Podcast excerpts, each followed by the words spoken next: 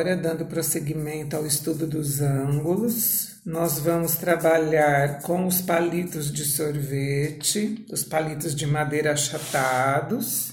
Vamos trabalhar com uma taxinha e vamos repetir aqueles movimentos que fizemos com o corpo.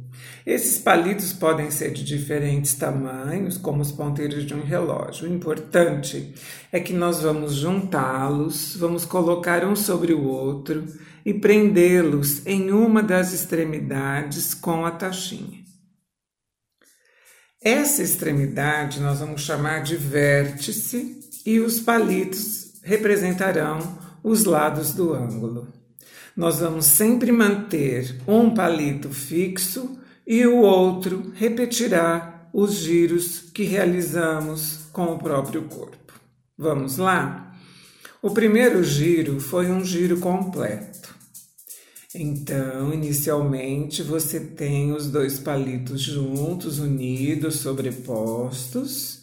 Nós vamos manter um dos palitos fixo e o outro deverá ser movimentado para a direita ou para a esquerda no sentido horário ou anti-horário e terá dado uma volta completa quando encontrar-se com aquele palito que ficou parado.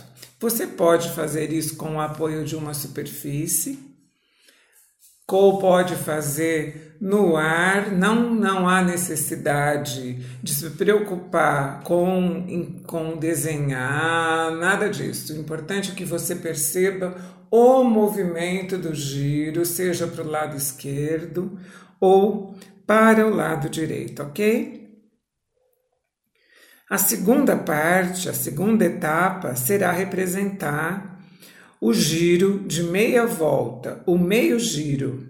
Então, inicialmente, os palitos estarão unidos, sobrepostos, tá certo? E novamente nós teremos um palito fixo. Como você deverá movimentá-lo?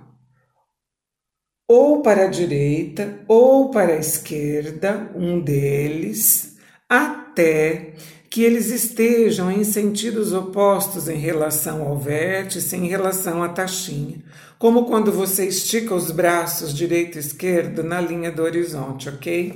Então, esse movimento giratório de juntos até estarem em sentidos opostos representa um meio giro ou uma meia volta.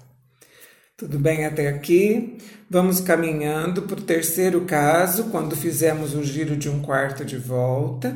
Então, mantemos os dois palitos juntos, unidos, sobrepostos, um palito fixo e o palito que se movimenta percorrerá somente a metade do giro anterior.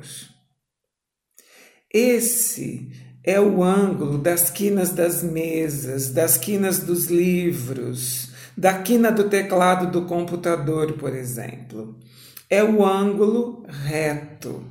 Fazendo uso desse giro obtido com os palitos, você pode inclusive verificar se esse ângulo, se esse giro se encaixa, se ajusta certinho nas quinas que estejam ao seu alcance. Então, esse par de lados do ângulo reto, que mantém um palito, vamos dizer, sobre uma superfície horizontal e o outro estaria num sentido vertical em relação a ele, nós chamamos de perpendiculares, justamente porque formam esse ângulo, esse canto reto, ok? Então, são perpendiculares, por exemplo, uma parede em relação ao chão, o seu corpo em relação aos seus pés, quando você está bem em pezinho para medir a sua altura, tá certo? Então a gente fica bem pezinho, bem retinho, formando um ângulo de 90 graus com o chão. Na próxima etapa desse episódio, nós vamos construir esse ângulo reto usando dobraduras, usando um círculo de papel. Vamos providenciando esse material. O meu nome é Luísa Maria Marques Poloni Cantarella e hoje é dia 15 de abril de 2020.